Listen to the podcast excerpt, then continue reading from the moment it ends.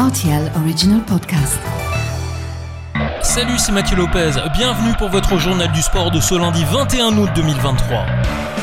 En BGL League, Differdange sort une nouvelle fois gagnant après avoir disputé la troisième journée de championnat au Luxembourg. Une victoire 2 à 0 à domicile contre Mondercange leur permet de conserver leur place de leader au classement.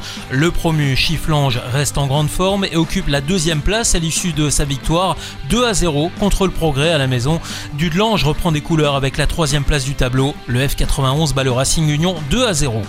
Dans les autres rencontres, Mersch a résisté face à Wiltz un partout.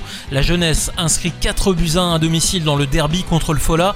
Mondorf s'impose 5 à 3 contre Karjeng et le Swift obtient sa deuxième victoire de la saison en battant le Victoria 3 buts à 2, synonyme de quatrième place au tableau.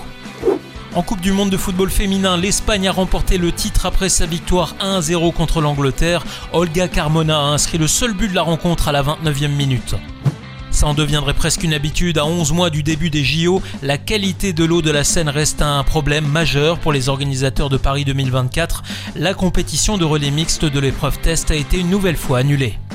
En rugby, la victoire du 15 de France 34 à 17 samedi soir face aux Fidji va laisser place à la révélation de la liste des 33 retenus pour disputer la Coupe du Monde en France. Anthony Gelon, pourtant absent pendant plusieurs mois suite à une blessure au genou, pourrait faire partie de l'aventure.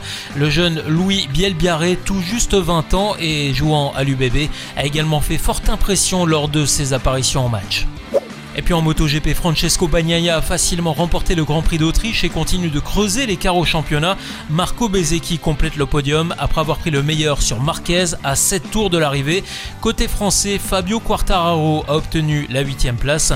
Johan Zarco, qui pilotera l'an prochain chez LCR Honda, arrive 13e. Voilà pour l'actu sportive du week-end. À lundi prochain pour votre journal du sport.